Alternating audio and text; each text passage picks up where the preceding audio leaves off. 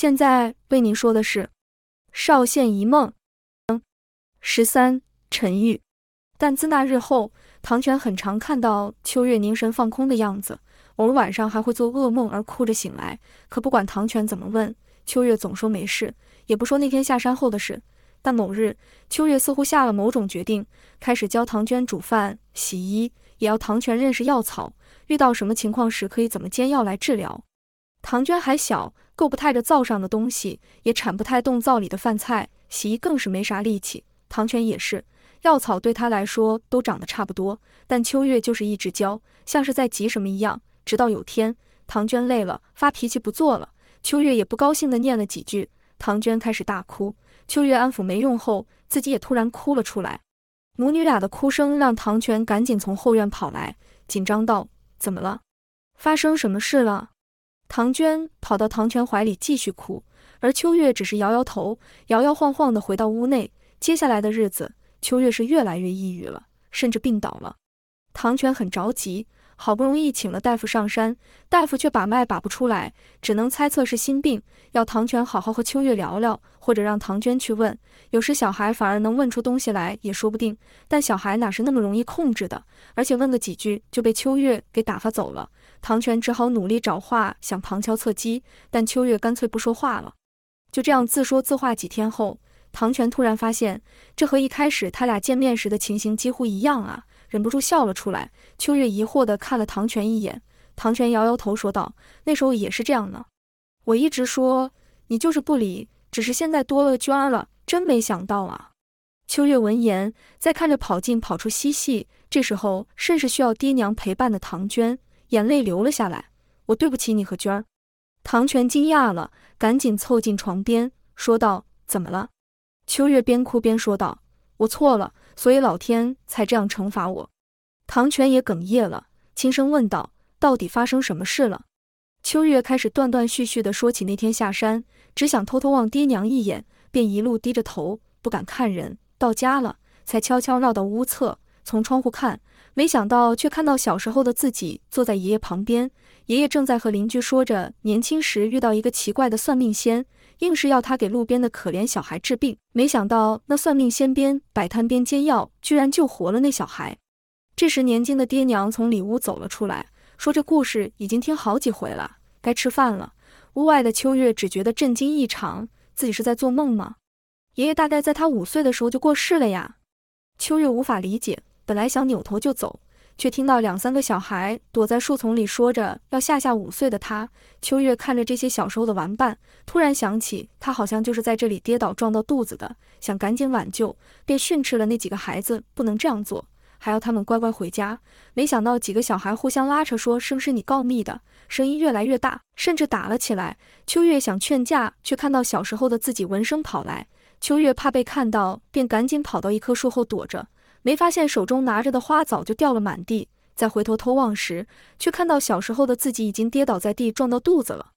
秋月好惊讶，也好难过，一直以为是自己爱凑热闹才跌倒撞到肚子，结果要不是长大后的自己造成这场吵闹推挤，小时候也不会撞到肚子，后来也不会内疚自责生出孩子了。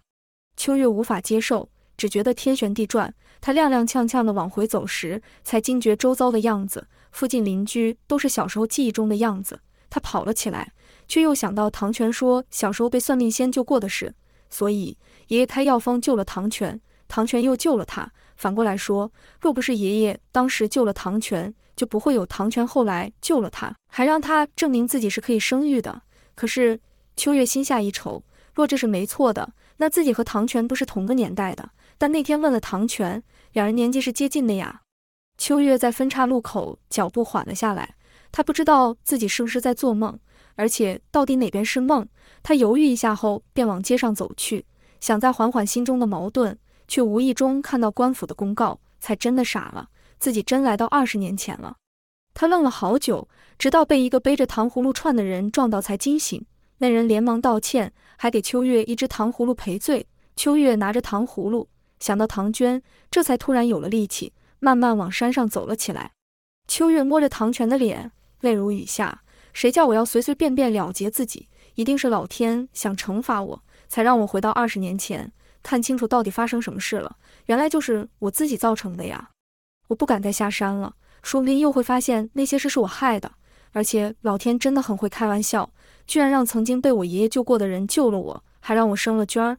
所以老天在一直提醒我，我怎么这样不珍惜自己？我真的很糟糕。唐泉听闻，只觉得天方夜谭，但也不忍看到秋月如此痛苦，早已泪流满面，赶忙安抚道：“老天要怎么安排，我们也不知道啊。但至少现在我们在一起，很开心就好，不是吗？”唐娟也在此时从屋外进来要喝水，看见爹娘都在哭，便端了水过来。爹这娘是不是哪里不舒服？喝水好吗？秋月闻言，再次泪如泉涌，只能不住摇头。唐泉则是接过了水，又哭又笑地说：“没事的，谢谢娟儿。”唐娟似乎不太相信，握住秋月的手。秋月止住泪后说道：“娟儿很棒，会照顾爹娘了，娘很开心。娟儿长大了。”唐娟似乎有点受宠若惊，毕竟这些日子母亲对她很严格，突然被称赞了，唐娟只觉得不好意思，又跑出去玩了。唐泉把秋月扶起身，喝了点水后，秋月说想休息，唐泉便也退了出去。没想到当天夜里，秋月便没了气息。唐泉说到这，已哽咽到说不下去了。陈玉心里也很复杂，不知道该说什么，因为他这才想起自己也有过了一个山洞，可是现在还能找到吗？就算找到，真能回到二十年后吗？而且他也懂秋月的难过，毕竟发现有些事情原来是后来的自己造成的，要怨都不知道该怎么怨了。所以他和秋月才都会选择留在山上，不用在乎时间，也觉得就不会再发生那样的事了。这时已经到了客栈，唐泉强颜欢笑，和掌柜聊了几句，也介绍了陈玉。掌柜挺意外的，说道：“你的妻子和女婿都好突然啊，到底怎么认识的？”唐泉一时语塞，陈玉也只是苦笑，赶紧说道：“缘分啊。”很难说的，掌柜笑道：“看来是一言难尽啊，那有空再说吧。”唐泉和陈玉回去的路上沉默无言。唐泉沉浸在和秋月的回忆中，陈玉则是又开始悔恨。要不是自己一时兴起，造成了青门帮这类的帮派出现，指腹为婚的女孩也不会反悔改嫁他人，自己也不会有后来这些事了。但真要说起来，应该是在发现自己给自己命名时就该想到了。嗯，不对，其实前面就有很多迹象。只是自己不敢相信而已，于是一步步的造成了现在的情况，能怨谁呢？甚至说远一点，从爹娘指腹为婚就开始了吧？哎，到底哪里是个头呢？唐泉和陈玉心事重重的回到山上，唐娟迎了出来，察觉两人的异常，不断追问。唐泉点点头，示意陈玉说出来没关系，便去休息了。陈玉就和唐娟说了得知秋月的事，自己的处境其实和秋月相似。而且陈玉一时悲从中来，难过的说自己会突然因为之前的事感到后悔。每次抑郁的时候，就很想了结自己。老实说，不是个好对象。唐娟愣了一会，她是第一次听到母亲临终前说的是，难怪小时候偶尔会看到母亲忧郁的样子，但父亲就这样埋在心里，一个人带着她撑过来了。唐娟一时难以理解，苦笑了一下，才缓缓说道：“小时候我也会看到我娘突然很难过的时候。”当然，他都说没事，而且过一阵子就恢复正常。虽然他什么都不说，但又如何呢？我还是可以感受到他的爱，我们还是过着开心的生活，不是吗？所以，只要你愿意和我在一起，好好过日子，何必在乎现在是静风几年呢？而且，你想难过的时候就难过呀，没关系的，我会一直陪着你。陈玉听了，心里五味杂陈，一脸惊讶和纠结。过了一会，突然抱住唐娟说道：“我真的可以吗？”唐娟也抱住陈玉说道：“我相信你可以的，我们一起努力吧。”两人紧紧相拥，那一刻，陈玉才感到内心的安定和平静。接下来的日子，陈玉和唐娟张罗一阵子后，变成了亲。给唐泉行跪拜之礼时，唐泉是又哭又笑的，不断说着：“月儿，你看见了吗？我们娟儿好漂亮啊！不用担心了，陈玉会好好照顾她的。”陈玉和唐娟只能在旁不断安抚。唐娟说道：“爹，今天是大喜之日，别哭了，再哭就把这身衣服给弄湿了。”唐泉这才赶紧止住泪：“是啊，我都给忘了，这是我女婿送我的，不能脏了。”陈玉立刻说道：“不不，爹想要的话，我再多背些柴赚钱来给您买。”唐泉愣了一下，又开始流泪了。听到没？改口了啊，有这句就够了。陈玉瞬间脸红了，唐娟也害羞了，很顺口啊你。唐泉这时抹抹脸，说道：“很好，很好，就是这样。来，干一杯。”唐娟立刻说道：“爹，我们还没喝交杯酒呢。”唐泉一拍脑门：“对对，又忘了，赶紧的。”三人相视后便笑开了，就这样开始了开心的生活。很快的，唐娟怀孕了，害喜的症状几乎和秋月一模一样。唐全便觉得是个女孩，陈玉倒是觉得都好，只是坚持要让孩子姓唐，取名则完全由唐娟做主。这之间，陈玉偶尔忧郁时，就会讲些之前的事，像是那次下山，他去了邵县和温县，发生了哪些事，但又怕想起更多细节会更难过，便绝口不提人名。唐娟也不会勉强陈玉，总是静静的听着，让他想讲什么就讲。所以，唐娟虽然大概知道有发生了什么事。但都是靠自己东拼西凑，慢慢理出前后顺序的。当然，这些经历对他来说也是天方夜谭，很难想象。他这才渐渐明白，为何父亲会将这些事深埋心里，毕竟太难理解了。后来，孩子出生了，是个男孩，家里整个热闹起来。但唐娟因为父亲的话，便一直以为是女孩，已经想了好几个女孩名，无奈只好重想。直到满月了，唐娟才决定要取名为唐文。唐全挺赞同的。觉得简单又顺口，但陈玉一听就愣了，这要巧吗？再看孩子，觉得越看越像，心里不由得出现一个奇怪的念头，他不禁张大了嘴，赶紧摇摇头，逼迫自己别乱想。唐娟看陈玉神情怪异，便问道：“这名不好吗？”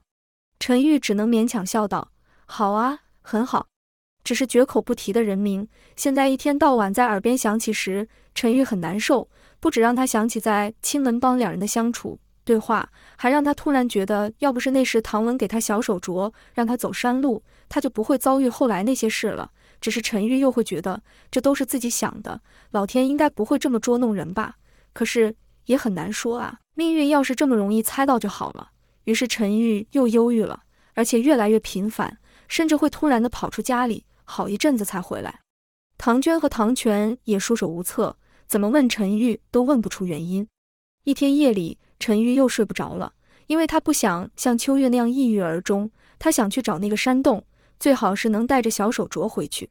是啊，陈玉眼睛一亮。若是一开始没有那个小手镯，他和唐文就不会分开行动，他也不会上山了。那照时间推算，那位林云小姐就算还没出生，小手镯这时一定也在他家那里。要是拿走了，是不是就没有后来的这些事了？陈玉越想越焦躁不安，翻身下床。惊动了身旁的唐娟，唐娟问道：“怎么了？”